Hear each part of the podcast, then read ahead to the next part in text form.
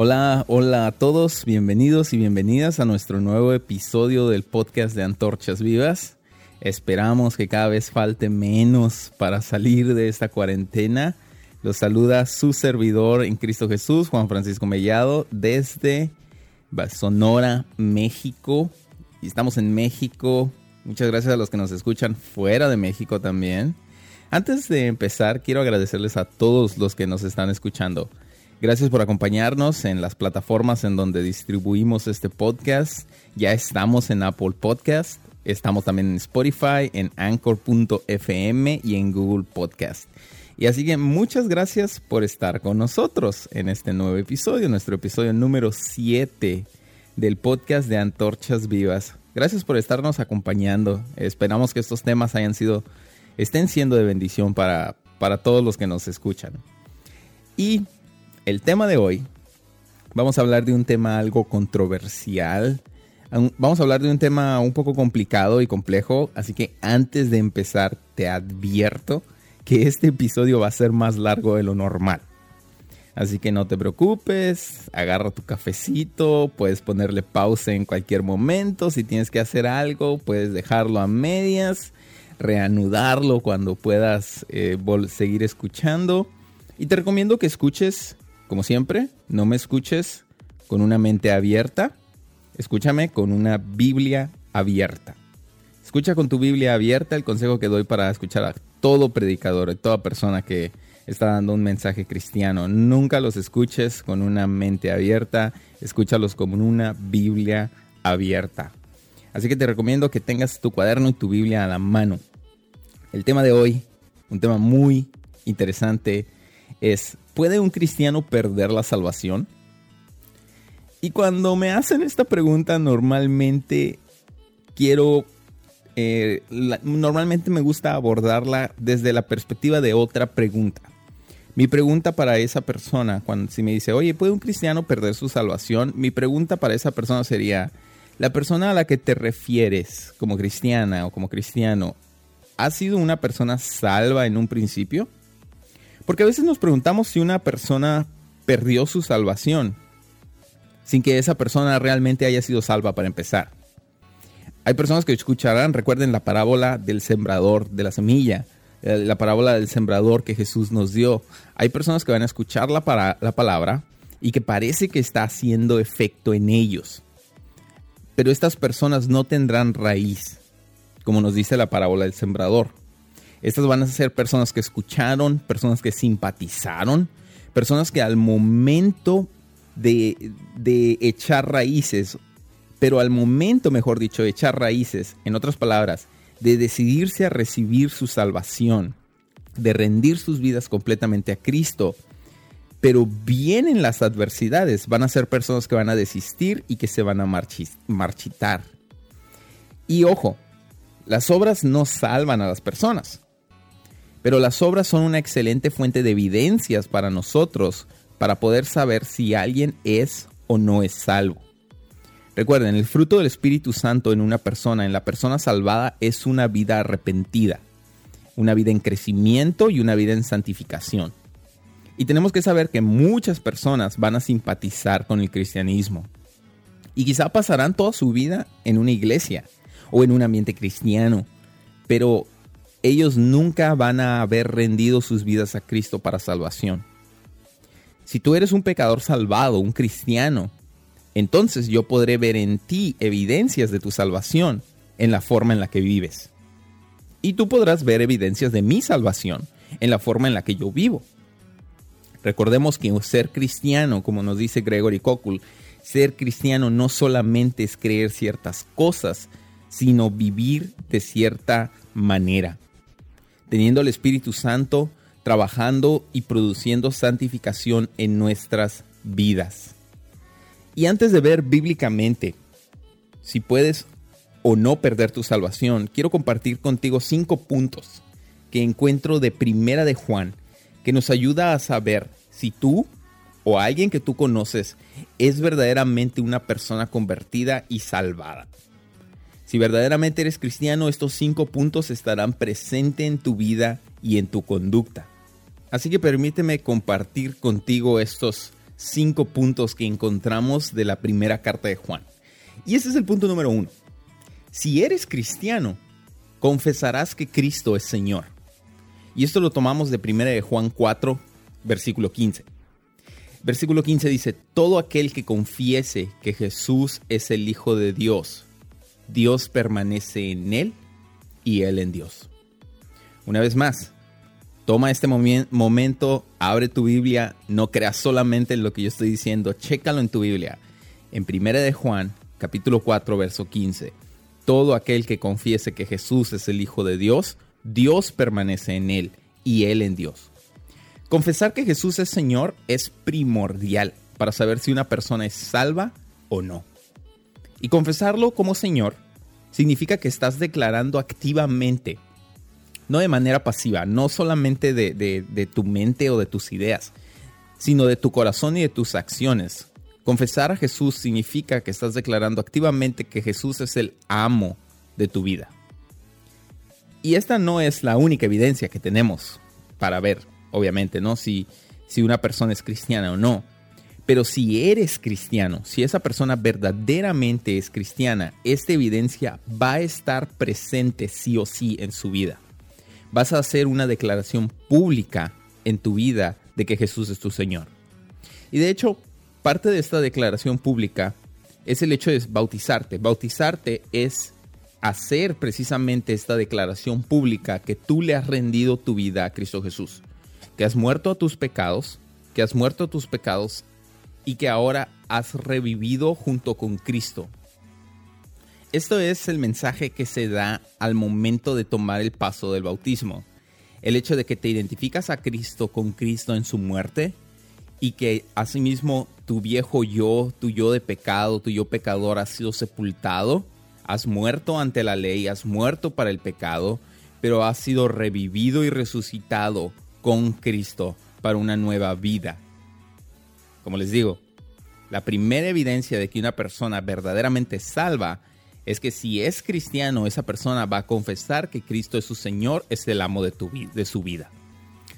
Nuestra evidencia número dos, si una persona es cristiana, si eres cristiano, obedecerás los mandamientos de Cristo.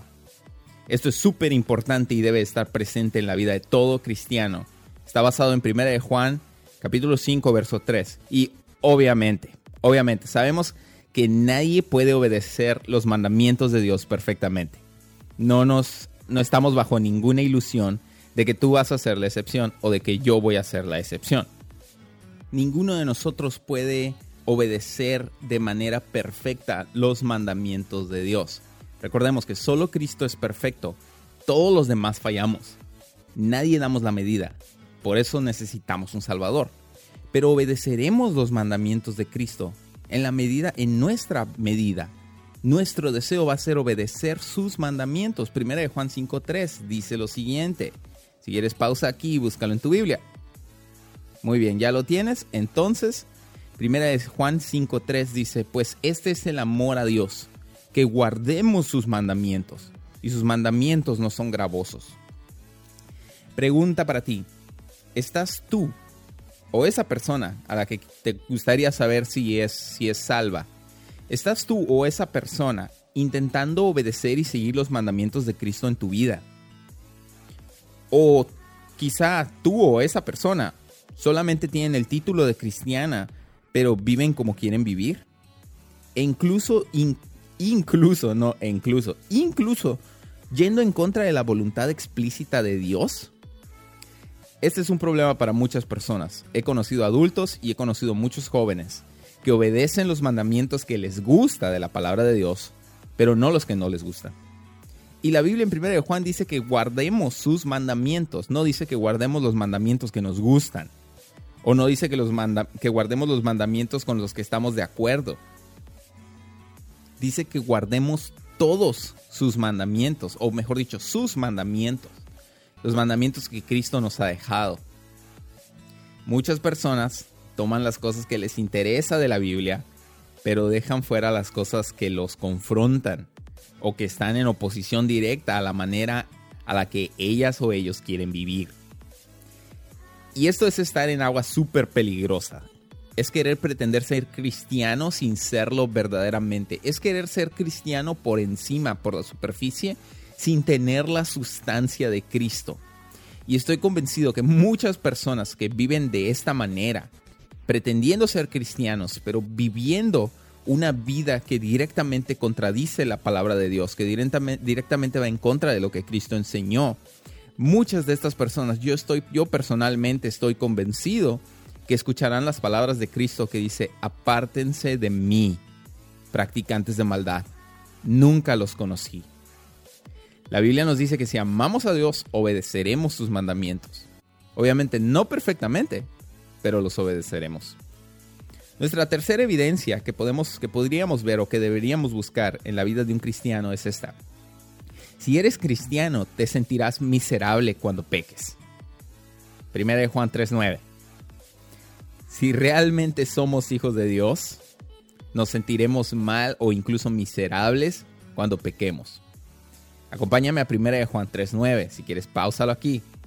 Muy bien, si ya lo tienes, recuerda esto.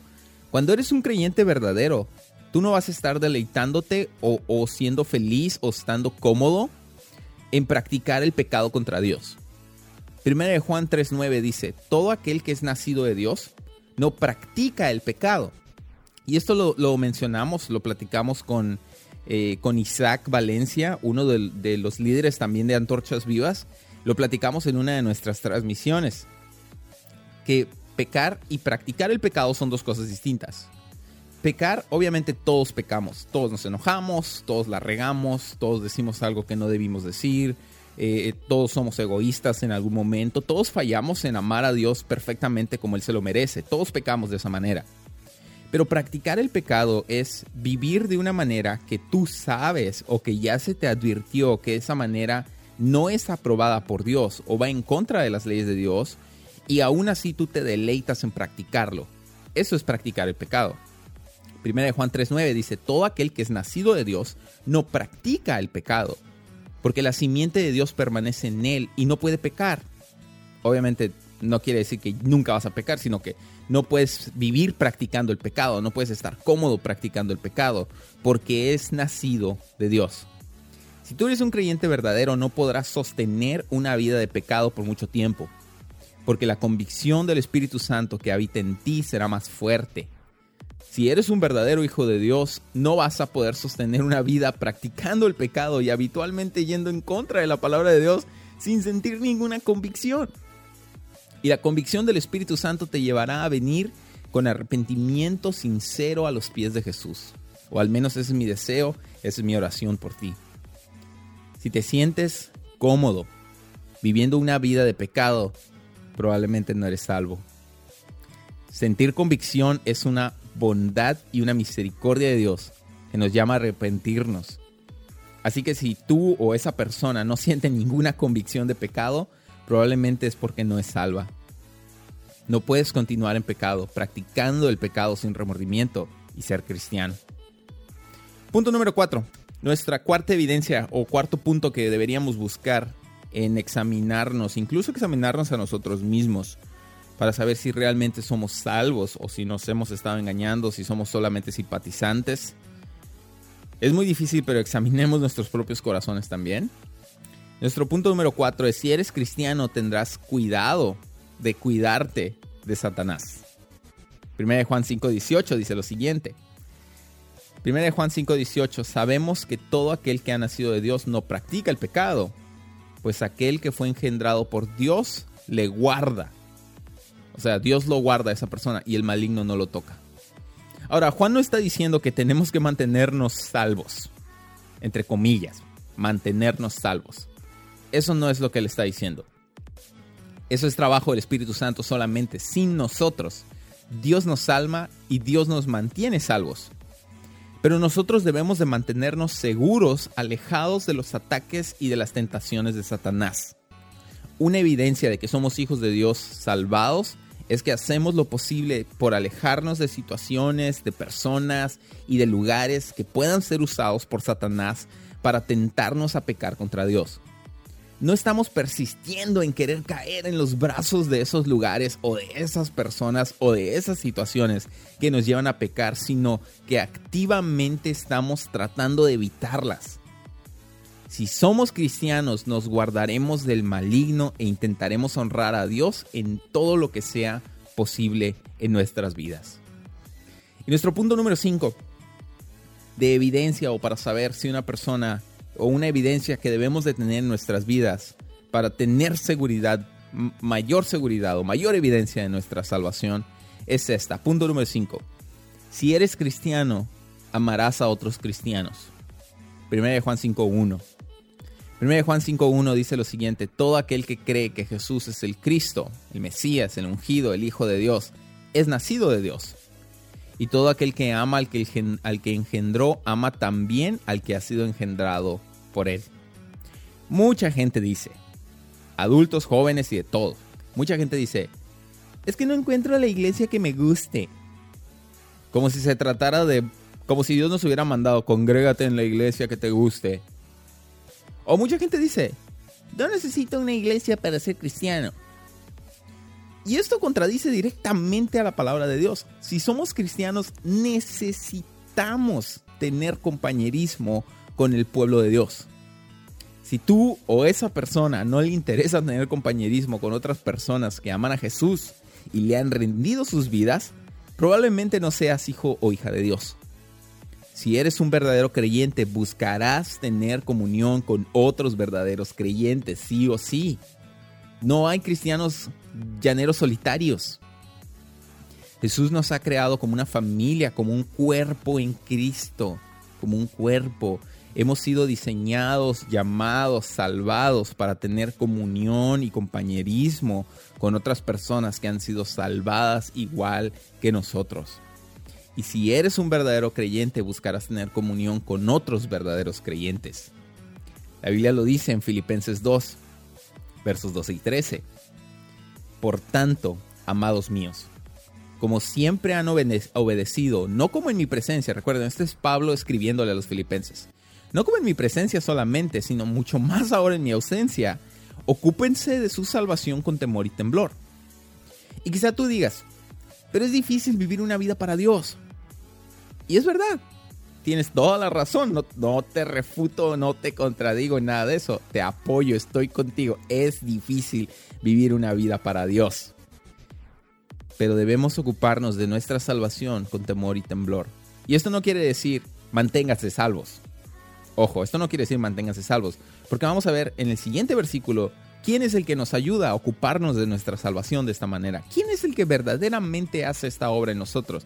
Verso 13, porque Dios es el que usted es el que en ustedes produce así como el querer, así el querer como el hacer por su buena voluntad si eres una persona que hizo una confesión pública, que rendiste tu vida a Cristo, si estás en constante hambre de conocerlo, conocer su palabra y querer crecer en santidad, y Dios es quien está produciendo estas cosas en tu vida, y Dios es quien te está, te está llevando para que puedas practicar estas cosas en tu vida. Entonces, si eres esta persona, si eres alguien que busca guardarse de las tentaciones de Satanás, obedecer los mandamientos de Dios como agradecimiento de su sacrificio, entonces puedes dormir con la tranquilidad que eres una cristiana o un cristiano salvado y que tu vida demuestra evidencias de tu salvación. Recuerda, no te salvas por hacer estas cosas, sino que estas cosas son como frutos que nacen del árbol de tu salvación, aquella que Dios te ofreció como un regalo gratuito.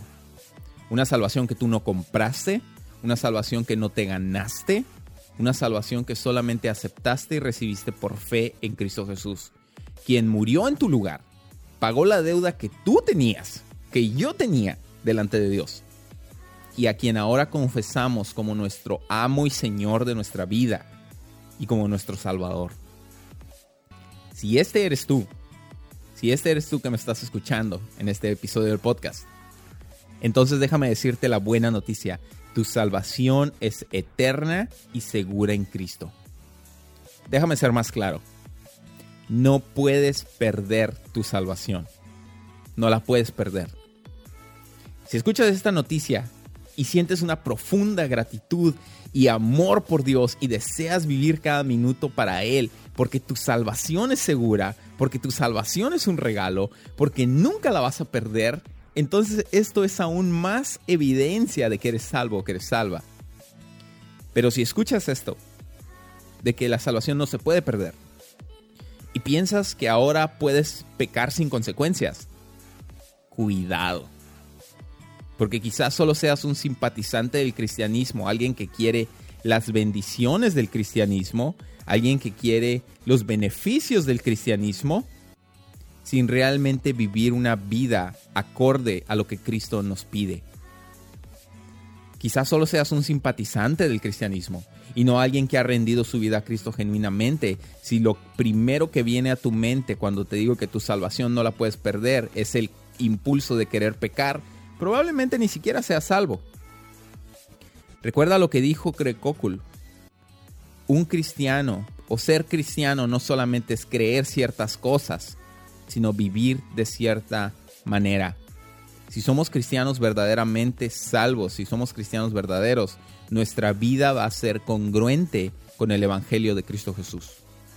Recuerda que un cristiano verdadero deja atrás una vida de practicar el pecado y procede a una vida rendida a Dios.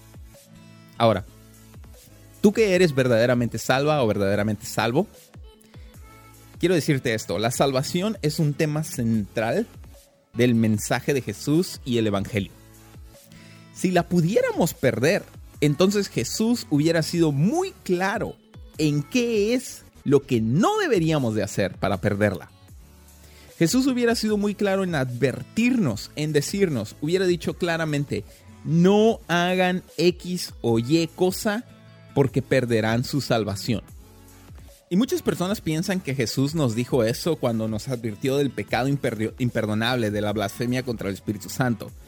Pero recuerden, bueno, les digo recuerden como si a lo mejor ya les hubiera dicho esto, pero si nunca lo han escuchado, la Biblia se debe leer e interpretar en su contexto. Contexto, contexto, contexto. Son las tres reglas básicas de la interpretación bíblica. Contexto, contexto y contexto. Son muy difíciles, ya sé, difíciles de recordar.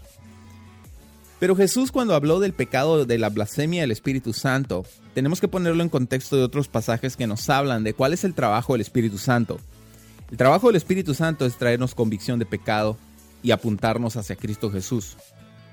Hacernos, recordarnos, mejor dicho, mostrarnos nuestra incapacidad de salvarnos a nosotros mismos y nuestra necesidad de un Salvador y atraernos, llamarnos hacia Cristo Jesús, quien puede salvar nuestras almas. La blasfemia contra el Espíritu Santo es rechazar el trabajo del Espíritu Santo en tu vida, morir rechazando el Evangelio. Esa es la blasfemia del Espíritu Santo. Y obviamente si mueres rechazando el Evangelio, no hay perdón de tus pecados ni en esta vida ni en la que viene. Así que recuerden, en la interpretación bíblica el contexto es el rey. Si pudiéramos perder nuestra salvación, Jesús hubiera sido muy claro en cómo podríamos perderla. Si pudiéramos perder nuestra salvación, entonces Pablo, Pedro, Juan y los otros apóstoles nos hubieran dicho cómo la podíamos perder. Si la salvación la hubiéramos obtenido por obras, la pudiéramos perder por obras, sería razonable. Pero no es así. La salvación es un regalo de Dios por gracia, una obra solamente hecha por Dios. Y otra cosa, la Biblia nos dice que nuestra salvación es eterna. Si pudiéramos perder nuestra salvación por tan solo 15 segundos, ya no sería eterna. Por último, si pudiéramos perder nuestra salvación, ya la hubiéramos perdido todos. Tú que me estás escuchando, yo que estoy hablando, mis pastores, mis maestros, toda persona hubiéramos podido perdernos, hubiéramos perdido ya nuestra salvación porque ninguno da la medida. Es por eso que Dios nos ha sellado con su Espíritu Santo, para que nuestra salvación no depende de nuestro desempeño, sino depende de que hemos sido sellados o no con el Espíritu Santo en nuestras vidas. Pero por el contrario, la escritura nos da una montaña de evidencias claras y versículos claros que hablan de nuestra seguridad de salvación. Y vamos a leer algunos de los versículos que nos dan la plena confianza desde la escritura que nuestra salvación es eterna y que nuestra salvación es segura. Así que toma nota y alista tu cuaderno, mejor dicho, alista tu cuaderno y toma nota de estos versículos. Mira, Juan 10 y te advierto. Voy a leerlos muchos de estos en su contexto. En especial los versículos que son dudosos, que los vamos a ver un poquito más adelante, pero primero vamos a ver con los versículos que son claros acerca de nuestra salvación. Juan 10, 27, Juan 10, versos 27 al 30 dice, Jesús hablando, mis ovejas oyen mi voz y yo las conozco y me siguen. Y yo les doy vida eterna, vida eterna, y no perecerán jamás. ¿Cuándo perecerán? Jamás. Ni nadie, esto es, nadie las arrebatará de mi mano. Nadie es nadie. Ni tú, ni yo, ni el diablo, ni nadie puede arrebatarnos de la mano de Jesús. 29 y 30 dice, mi Padre que me las dio es mayor que todos y nadie puede arrebatar, arrebatarlas de la mano de mi Padre. Yo y el Padre uno somos. A la torre Jesús estaba declarando que él tenía exactamente el mismo poder de Dios y que sus ovejas a quienes les daba vida eterna estaban en su mano y no hay nadie que pueda arrebatarlos de la mano de Dios. Primera de Juan 5:13 dice, estas cosas les he escrito a ustedes que creen en el nombre del Hijo de Dios, para que sepan que tienen, tienen, en presente, ya tienen vida eterna. Y para que crean en el nombre del Hijo de Dios. Juan le estaba escribiendo a esta iglesia, a sus hijos, a sus creyentes, a sus discípulos, para recordarles que ellos ya tienen vida eterna. Romanos 5.1 dice, por tanto, habiendo sido justificados por la fe, tenemos paz con Dios por medio de Jesús, por medio de nuestro Señor Jesucristo.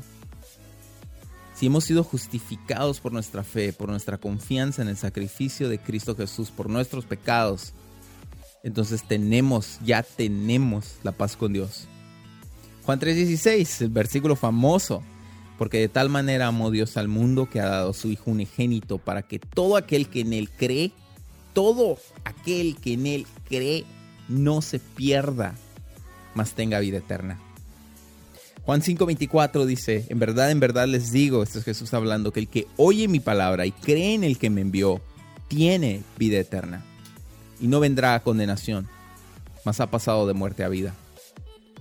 Aquí es donde Jesús hubiera aprovechado para decir, excepto si hacen X o Y o Z, pueden perder esta salvación pero o pueden aún ser condenados. Jesús dice, el que oye mi palabra y cree en el que me envió, tiene vida eterna y no vendrá a condenación, mas ha pasado de muerte a vida. Veamos el siguiente versículo. Efesios 1, del 13 al 14. Dice, en él también ustedes, habiendo oído la palabra de verdad, el evangelio de su salvación, y habiendo creído en él, Jesús, fueron sellados con el Espíritu Santo de la promesa, que es las arras de nuestra herencia hasta la redención de la posesión adquirida para la alabanza de su gloria. Hermanos, hermanas, jóvenes, jovencitas, todo el que me escuchas, si tú has creído en Él, si has entregado tu vida a Jesús, si has abrazado el Evangelio de tu salvación, entonces fuiste sellado con el Espíritu Santo de la promesa que es las arras, o mejor dicho, el adelanto de nuestra herencia hasta que podamos tomar toda la herencia, que es el cielo nuevo, la nueva tierra, la vida eterna en la presencia de Dios. Segunda de Corintios 5:17 dice, de modo que si alguno está en Cristo, nueva criatura es. Las cosas viejas pasaron. Y no solo, aquí en las cosas viejas pasaron, dice, y aquí todas son hechas nuevas. Las cosas viejas que pasaron no solamente es nuestra antigua condenación, debe de ser también nuestra antigua vida de practicar el pecado. Esas cosas ya pasaron. Ahora todos son hechas nuevas. Hebreos 13:5 dice, Sean sus costumbres sin, sin avaricia, contentos por lo que tienen ahora, porque Él dijo, Jesús dijo, no te desampararé ni te dejaré. Y Jesús también dijo, yo estoy con ustedes todos los días hasta el fin del mundo.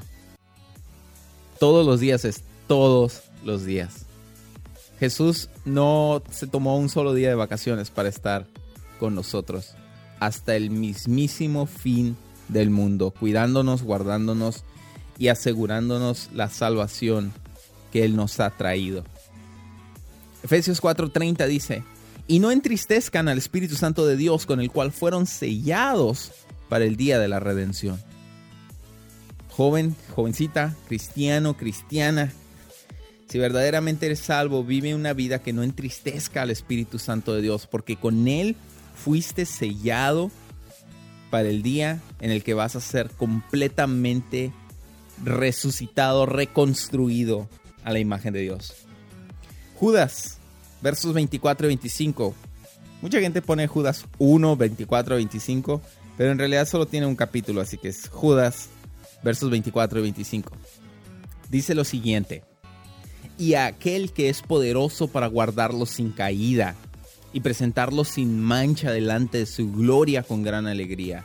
Al único y sabio Dios, nuestro Salvador, sea la gloria y majestad e imperio y poder, ahora por todos los siglos. Amén. El guardarnos sin caída, el presentarnos sin mancha delante de sí mismo para su gloria, es un trabajo de Dios. Y aunque no lo sintamos, aunque pequemos de vez en cuando, aunque la reguemos de vez en cuando, si hemos sido lavados en la sangre de Cristo, Dios ya nos ha presentado, Dios ya nos ha puesto sin mancha y sin caída delante de Él. Y vamos a ser presentados más blancos que la nieve, porque hemos sido lavados por la sangre del Cordero de Dios, por la sangre de Jesús. Juan 6:39 dice, y esta es la voluntad del que me envió, este es Jesús hablando, que de todo lo que Él me ha dado, yo no pierda nada, sino que lo resucite en el día final. De todo lo que Dios le ha dado a Jesús, incluyéndote a ti, incluyéndote a mí, si le hemos rendido nuestra vida a Jesús, Jesús no va a perder a nadie.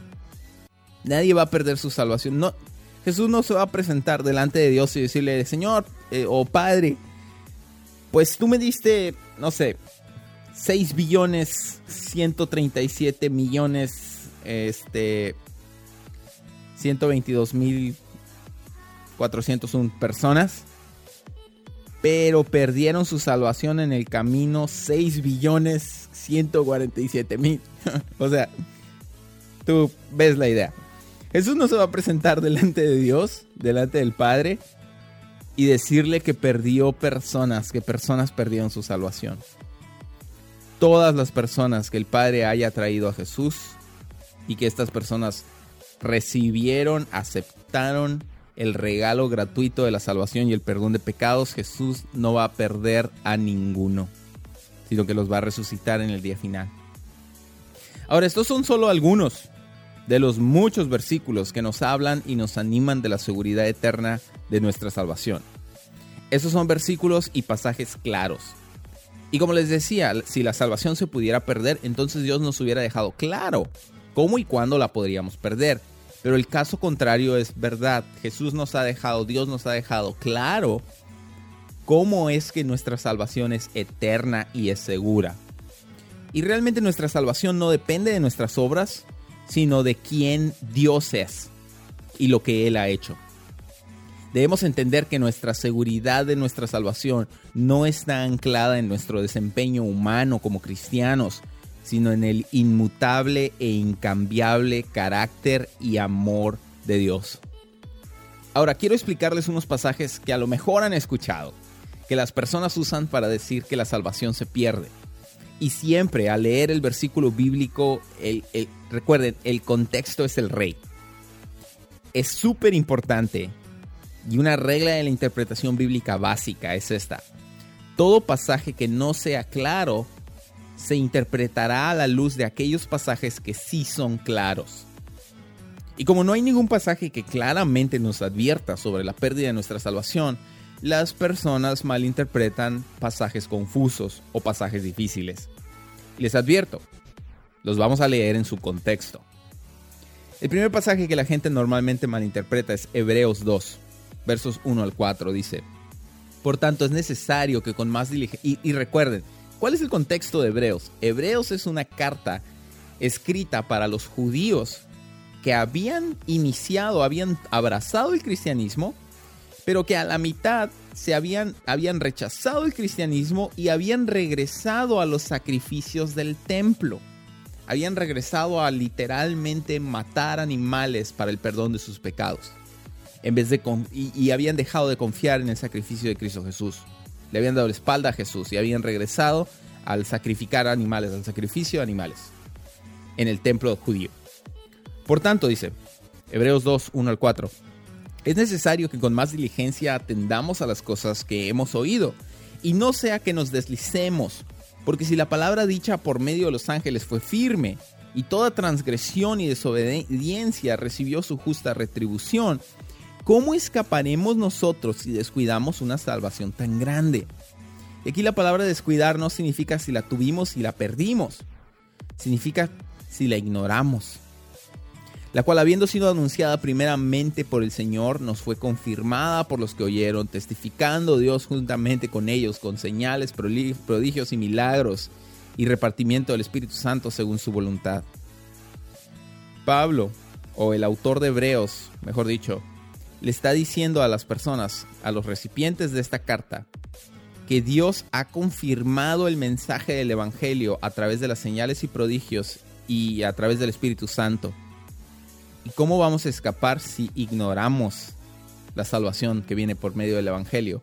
Y más interesantemente, si nos volvemos a la, a la antigua religión judía de hacer sacrificios en vez de confiar en el único sacrificio que verdaderamente nos puede salvar, que es el sacrificio de Cristo Jesús. El siguiente pasaje, Hebreos 6, también las personas toman Hebreos y lo malinterpretan. Dice, por tanto, dejando ya los rudimentos de la doctrina de Cristo, vamos adelante a la perfección, no echando otra vez fundamento del arrepentimiento de obras muertas, de la fe en Dios, de la fe en Dios, de la doctrina de bautismos, de la imposición de manos, de la resurrección de los muertos y del juicio eterno. Y esto haremos si Dios en verdad permite. Verso 4, porque es imposible que los que una vez fueron iluminados y gustaron del don celestial, y fueron hechos partícipes del Espíritu Santo, y asimismo gustaron de la buena palabra de Dios, y los poderes del siglo venidero, y recayeron, sean otra vez renovados para arrepentimiento, crucificando de nuevo para sí mismos al Hijo de Dios y exponiéndolo a vituperio, porque la tierra que bebe la lluvia, que muchas veces cae sobre ella, produce hierba provechosa a aquellos por los cuales es labrada y reciben bendición de Dios, pero la que produce espinos, albrojos es reprobada y está próxima a ser maldecida, y su fin es ser quemada. El autor de Hebreos o Pablo, o Pablo, si fue el, el autor de Hebreos, nos dice que hay personas o había personas que habían degustado de la vida cristiana, habían degustado de la vida cristiana, pero estas personas habían abandonado a Cristo, rechazando a Cristo, regresando a los antiguos rudimentos de la fe judía, de los sacrificios del templo. Y el autor de Hebreos nos dice que es imposible que estas personas sean renovadas para arrepentimiento. No quiere decir que estas personas hayan sido personas arrepentidas en primer lugar o salvadas en primer lugar, sino que son personas que humanamente, porque recuerden, no hay nada imposible para Dios, pero humanamente estas personas han probado de Cristo y rechazado a Cristo, no hay nada en la tierra que los pueda convencer de regresar. Y esto es verdad aún para aquellas personas que prueban el cristianismo por un tiempo y se, salen, se van al ateísmo o al agnosticismo o al antiteísmo, que es estar en contra de Dios. Y ellos dicen, no, yo ya probé, yo ya vi, yo ya vi lo que me ofrecía y no estoy interesado, no lo quiero. No hay nada en la tierra que pueda hacer cambiar a estas personas para arrepentimiento. Solamente un milagro de Dios puede renovar a estas personas para arrepentimiento. Siguiente versículo, siguiente pasaje, mejor dicho. Mateo 10, 16 al 25 dice, He aquí yo los envío como ovejas en medio de lobos, sean pues prudentes como serpientes y sencillos como palomas. Y guárdense de los hombres, porque los entregarán a los concilios y en sus sinagogas los azotarán. Y aún ante gobernantes y reyes serán llevados por causa de mí, para testimonio a ellos y a los gentiles. Mas cuando los entreguen, no se preocupen por cómo o qué hablarán, porque en aquella hora les será dado lo que deben hablar. Porque no son ustedes los que hablan, sino el Espíritu de su Padre que habla en ustedes. Eh, el hermano, verso 21, entregará la muerte al hermano y el padre al hijo, y los hijos se levantarán contra los padres y los harán morir. Y serán aborrecidos de todos por causa de mi nombre. Y aquí es donde las personas tuercen este, este versículo. Dice, mas el que persevere hasta el fin, este será salvo. Cuando los persigan en esta ciudad, huyan a la otra, porque de cierto les digo que no acabarán de recorrer todas las ciudades de Israel antes de que venga el Hijo del Hombre. El discípulo no es más que su maestro, ni el siervo más que su señor. Bástale a mi discípulo, al discípulo ser como su maestro y al siervo como su señor. Si al padre de familia llamaron Belcebú o Satanás, ¿cuánto más a los de su casa? De hecho, el Evangelio de Mateo y Marcos, Jesús da esta advertencia a sus discípulos dos veces en Mateo 10, en Mateo 24 y en Marcos 13, que es la misma advertencia que da en Mateo 24. Esta advertencia no está en ninguno de los otros evangelios. Todas las veces que Jesús hace esta advertencia es antes de su resurrección. De hecho, Jesús estaba preparando en este pasaje que les acabo de leer a los doce discípulos para su ministerio antes de que Él muriera y antes de que Él resucitara. Y cuando Jesús hablaba de perseverar hasta el fin, ¿cuál era este fin? Este, en este contexto, en el contexto de Mateo, en el contexto de Marcos, el fin era la consumación de nuestra salvación en la cruz. Judas fue el único de los doce discípulos que no perseveró hasta el fin. Y antes de ver este último pasaje, quiero refutar también una objeción hipotética, o sea, imaginaria que mucha gente hace. La gente a veces te lanza la siguiente objeción. Pero ¿qué pasaría con la persona que acepta a Jesús, o sea, se salva, y luego se va y vive una vida de asesinato, asesinato, de pecado, viola? ¿Esa persona no va a perder su salvación? Ya lo dijimos anteriormente. Esta persona no existe. No puedes ser salvo en verdad y seguir viviendo una vida practicando el pecado. Esta pregunta, esta objeción, asume que el Espíritu Santo no existe en la vida del creyente, sino y es solo un ejemplo extremo con el cual intentan apoyar su punto de vista, queriendo decir que porque este caso hipotético, entonces la salvación se pierde. Pero como cristianos no somos llamados a hacer doctrinas de nuestra imaginación o de casos hipotéticos, sino de lo que nos dice la escritura y lo que nos dice la escritura es claro. Un cristiano salvo se arrepiente de su pecado y lo abandona para seguir a Cristo. Punto. No hay un tipo diferente de cristiano. Ahora sí, terminemos con el último pasaje. Veamos Apocalipsis. Apocalipsis 3 versos 3 en adelante dice, oh perdón, verso 1 en adelante. Escribe el ángel de la iglesia de Sardis, el que tiene los siete espíritus de Dios y las siete estrellas. Dice esto, o sea, Jesús dice esto. Yo conozco tus obras y que tienes nombre que vives y aún estás muerto. Sé vigilante y afirma las cosas que están por morir, porque no he hallado tus obras perfectas delante de Dios. Acuérdate pues de lo que has recibido y oído y guárdalo.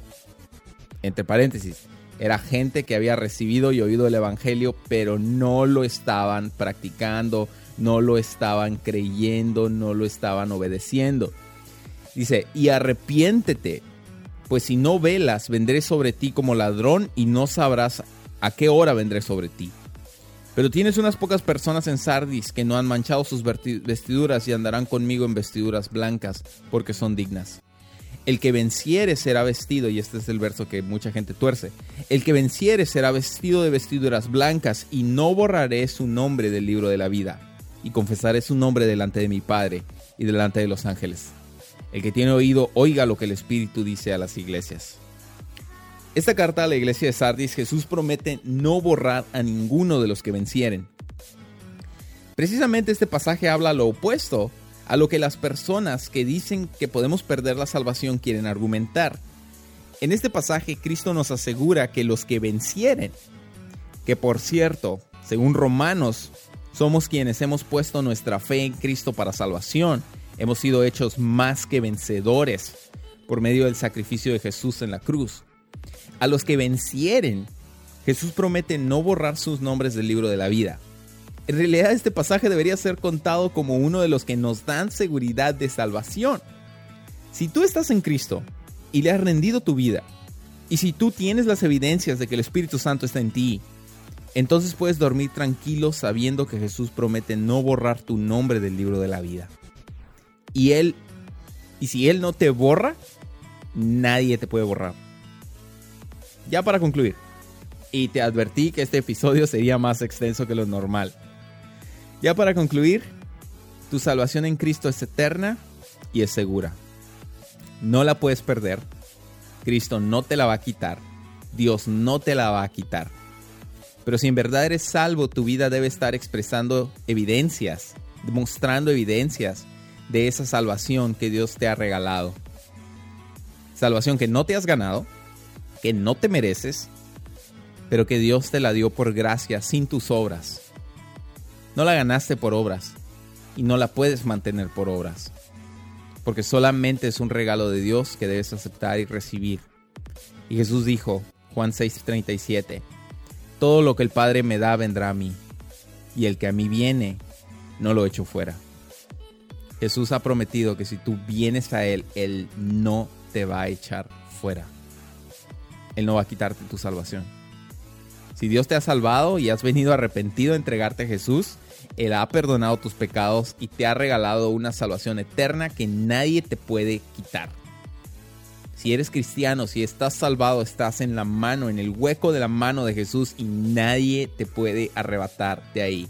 Ni tú mismo. Nadie.